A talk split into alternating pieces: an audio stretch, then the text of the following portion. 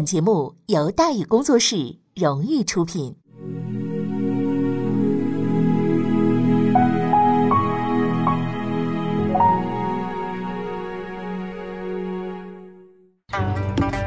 说书唱戏劝人方，三条大道走中央，善恶到头终有报，人间正道是沧桑。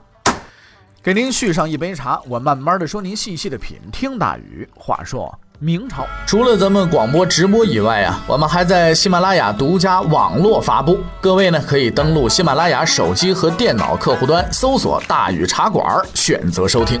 上期节目咱们说到哪儿啊？咱们说到胡乱整风，李定国出现败相，贵阳沦陷，南明军整备边防。贵阳沦陷，黔东黔南呢进入清军之手。远在昆明的朱由郎李定国这才意识到问题的严重性，赶紧在贵州西部组织防御。对敌我态势进行细致分析之后啊，李定国做出了正面防御、中心突破、后方牵制三箭齐发的作战部署。正面防御，七月份，李定国率大军进入贵州境内，在黔西地区组织防御。具体的部署是：李定国驻守关岭，冯双礼、白文选驻守安顺，齐三生、李如弼进抵平坝、贵阳，啊，至昆明这个大道呢，形成一字长蛇阵的布防，对清军形成节节阻击之势。中心突破是指什么呢？中心指的是贵州省会贵阳。为了配合正面防御的展开，李定国派人先期前往贵州，联络贵阳附近的土司和官军，向贵阳发起进攻。可遗憾的是，永历军队啊突了好几次，中心始终没有突破。前面提到过，孙可望在促进贵州经济发展的同时呢，税负也是非常重的。这种竭泽而渔的政策呢，虽然增加了朝廷的收入，但是也激发了当地百姓的仇恨。因此，贵州川南土司呢，衷心拥护永历政权的并不多。李定国号召围攻惠阳，响应者寥寥无几。倒是在遵义休整的吴三桂一发话，水西宣慰司安坤，还有这个酉阳呃宣慰司呢，这个燃其彪啊，还有令州的这个宣慰司呢，这个佘宝寿就争先恐后的归附了。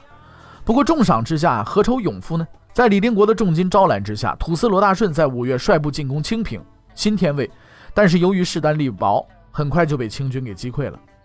到八月份，张先弼啊，就是和孙可望乱棍打死那个张先弼同名啊，不是一个人啊。张先弼率部两度进攻贵阳，也是因为寡不敌众而溃败了。李定国在黔西地区部署防御之后呢，又联络酉阳宣慰司王进、王有进、王光兴，从思南府啊进攻这个梅坦、梅坦啊，从北面牵制清军，可惜依然没成功。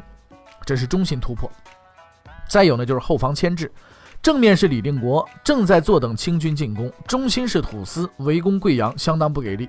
李定国还有一个希望呢，寄托在清军的后方，具体的执行者是五位太监。确切的说，五位太监只是联络人，在朱由榔、李定国的派遣之下，赶赴川东联络抗清武装，目的是围攻重庆。川东武装成分比较复杂，好在口头上呢是姚奉永历政权，名义上接受都师文安之的领导。啊，接到朝廷命令之后啊，文安之迅速的呼吁川东各部出兵出力，为朝廷效命。文安之呢是个厚道人，比什么李乾德这些货色强多了，所以还是有些感召力的。三坛元宗帝刘体纯、李来亨等部呢纷纷表示愿意出师挽救朝廷于危难。七月初二，三坛部与刘体纯部向重庆呢发起了进攻。正在遵义休整的吴三桂赶紧率军回援，川东武装被击溃，后方牵制的战略呢也没能实现。李定国准备三箭齐发，刚射出去就断了两支，确实是意料之外。更让李定国意想不到的是，三路清军不过是老鼠拉木仙，更大的其实还在后头。九月份，清军进军西南的总指挥多尼抵达贵阳。十月初五，多尼在平越附近组织了一次重要的军事会议。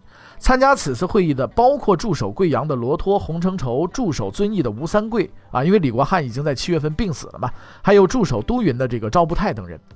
在这次军事会议上，多尼对清军下一步的作战行动进行了部署。第一，罗托、洪承畴部镇守贵阳、黔东、川南，还有遵义地区啊，清剿南明残余武装，并负责后勤保障。第二，多尼走中路啊，从贵阳出发，经安顺。安庄卫就是今天贵州镇宁，还有关岭、普安一线进入云南。第三，吴三桂部走北路，从遵义出发，经毕节、七星关、乌萨府啊，就今天贵州威宁，当时属于四川啊，经过这一线呢，进入云南。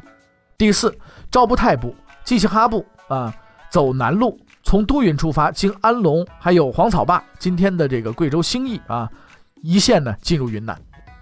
多尼决定，各路大军在十一月中旬正式开拔，合力进剿云南。接到情报以后，李定国也对正面防御进行了调整。李定国在北盘江以西建立了前敌指挥所，统筹全局。冯双、李、齐三生护城犄角，分别据守关岭、鸡公背；窦明望部增援刘振国部驻守安庄卫，阻击多尼的中路军。李成觉部驻守贞丰境内的凉水井，张先弼部镇守黄草坝，阻击赵不泰的南路；白文选部驻守七星关，啊，阻击吴三桂的北路。罗大顺部以水西为基地，骚扰清军后方。清军此三路进攻云南，比先前三路进攻贵州遇到的麻烦显然要大一些。永历军毕竟已经开始进行有组织的抵抗，但是由于李定国将兵力分散到各地进行阻击，不能集中消灭清军一路，依然是无法避免的败溃败的这个结局。三路清军的进攻依然是相当的迅速。中路，多尼大军是在十一月先后占领了安庄卫、鸡公背、关岭。刘振国阵亡，冯双、李齐三生败退，李定国部署的长蛇阵防线被突破了。北路，吴三桂大军在向导的指挥下，抄小道绕开七星关，在十二月初呢，插到乌萨府北面的天生桥。白文选被迫弃守，撤入云南境内。南路方面，赵步泰、季希哈呢，抵达了北盘江罗岩渡口的时候，遭遇永历军以沉船的方式阻击。经投降的土知府岑继鲁指点呢，清军趁着夜色打捞沉船，在下游十里处偷渡成功。永历军守在天亮之后呢，才发现敌情有变，被迫撤退。随后呢，南路清军在凉水井消灭了李成觉上万人，又在双河口、鲁沟接连取胜，逼近云南。三路阻击无一捷报，贵州败局已定。李定国下令烧毁北盘江铁索桥，全军退守云南。多尼可没有停顿。下令边竹筏渡江，在松岭击溃断后的冯双礼部，占领贵州全境。战神李定国在云贵边界上立马扬鞭，与贵州是挥泪告别。就在三路清军肆虐前夕的时候，作为后方牵制的重庆再次告急。十一月，文安之趁吴三桂大军已经开拔进攻云南之机，联络川东抗清武装，再次攻打重庆。配合李定国的正面防御，那么这次进攻虽然主力呢还是三谭、刘体纯等部，但是较第一次的规模要大很多。太监潘应龙率谭文、穆胜等呢从水路进攻，文安之则率其他武装从陆路进攻。十二月初二，谭文、穆胜七千人抵达重庆，由于兵力充裕，谭文、穆胜在朝天门、千厮门、临江门、南纪门、楚奇门、金子门等处呢同时发起进攻。清永宁总兵严自明、重奎总兵呢程廷廷俊，还有这个建昌镇的总兵王明德缺乏后援，只能是呃负隅顽抗啊，做困兽之斗。十二月初九，陕西四川总督李国英接到重庆的警报，两天之后才从保宁启程，但是显然已经来不及了。就在重庆战役即将完胜的时候，令人大跌眼镜的一幕再次出现：南明主将谭文被杀。谭文不是死在守城清军的炮火之下，而是死在自己兄弟谭毅的手里。怎么回事呢？事情是这样的，谭毅啊，对抗清的前景不抱希望，早就想投降清军，只是一直受谭文的压制，不能得逞啊。此次进攻重庆呢，谭毅故意姗姗来迟，比谭文晚到了十来天，引起了谭文和穆胜的怀疑，对其呢百般的这个讯问。谭毅心里有鬼呀，决定呢就先下手为强了。于是乎，就在十二月十五日晚上，怂恿谭红一起刺杀谭文，随后派部将冯景明到临江门向清军喊话，联络投降。谭文死了以后，明军呢是不战自乱，守城清军趁机杀出金城门。那么会同谭毅呢，将其他的南明军队杀的是人仰马翻。此时呢，文安之的陆路啊刚达刚刚抵达丰都，接到谭毅、谭红哗变的消息。文安之明白进攻重庆已无胜算了，被迫呢率部东撤。守城清军会同李国英的援军呢乘胜追击，相继攻占了中州、中州和万县等地。不久之后呢，文安之病死，川东武装已经没有袭扰后方的可能性了。重庆战役失败之后不久，吴三桂大军经过乌萨府战役胶水，进抵了罗平，在此次山路进军当中啊博了头彩。随后呢，多尼、赵不泰也相继抵达罗平，与吴三桂呢合兵一处，向昆明挺进。仗打成这个样子，朱由榔来不及庆幸当初没有被忽悠到贵阳，就必须尽快考虑要搬家的问题了。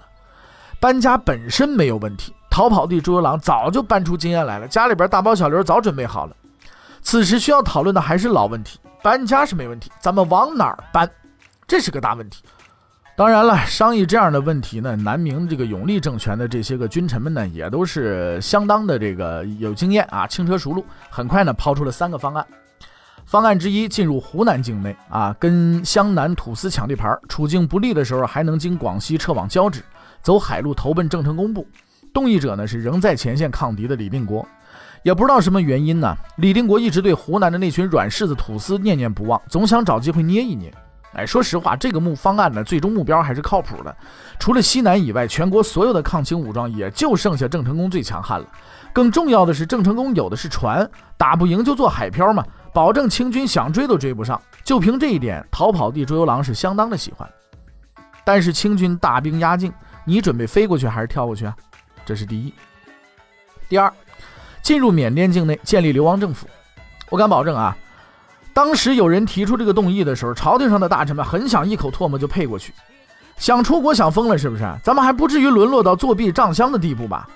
如今移民才是硬道理，当时不是这样吗？毕竟是故土难离，上坟还得办签证，多麻烦呢。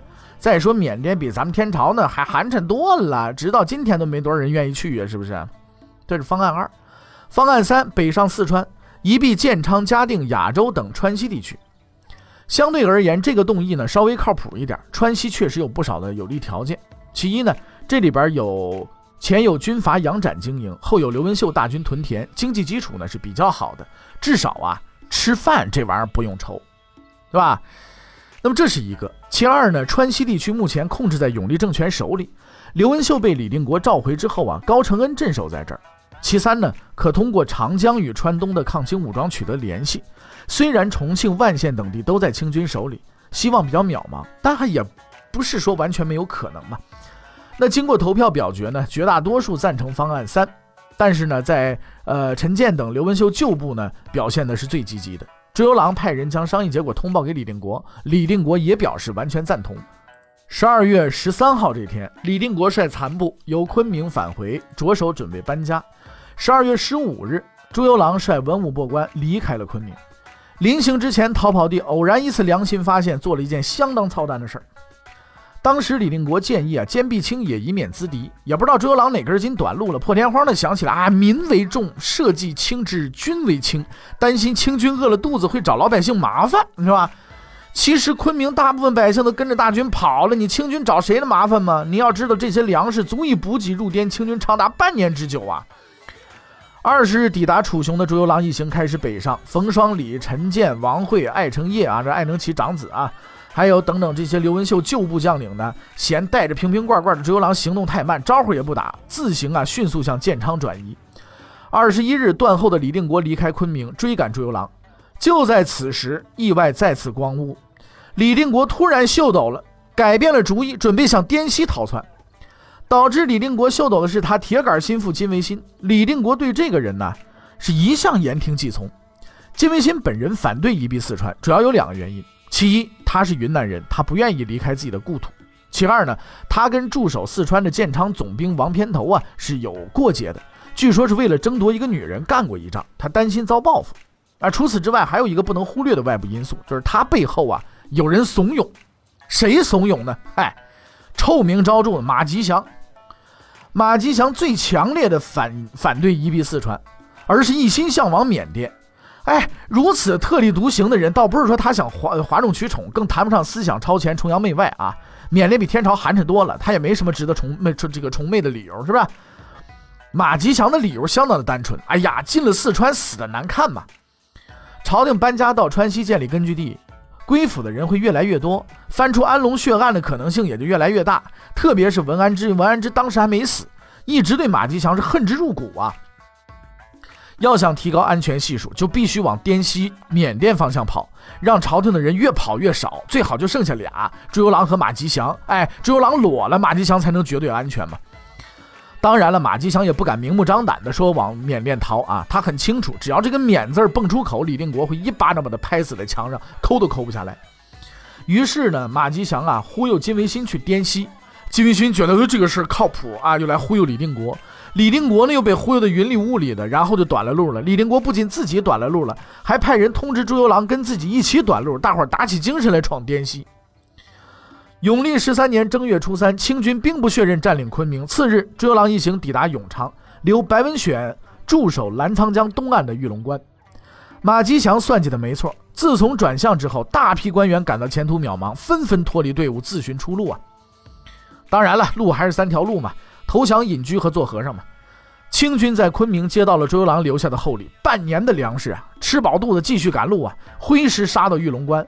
缺吃少喝的白文选遇遭遇惨败，烧毁澜沧江铁索桥，向西逃窜。闰正月二十六。朱由榔在靳同武的护送之下，抵达了中缅边境的布岭。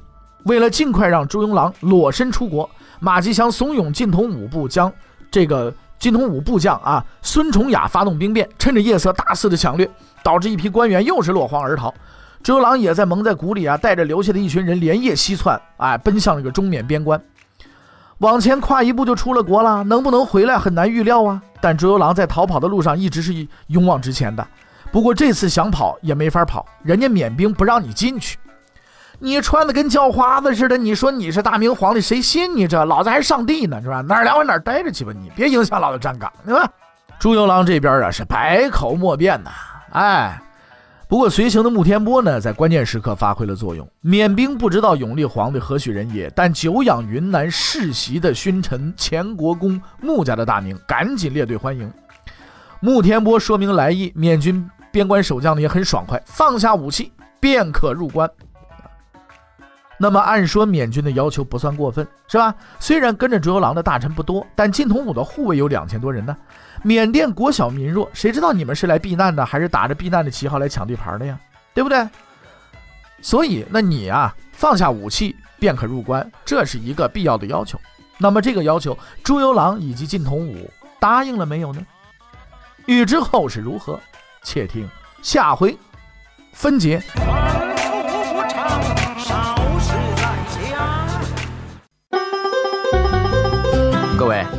你想跟大禹交流吗？你想跟大禹辩论吗？你想给大禹指出错误吗？来微信吧，微信搜索订阅号“大禹茶馆”，哎，就能实现了。记住啊，禹是宇宙的宇。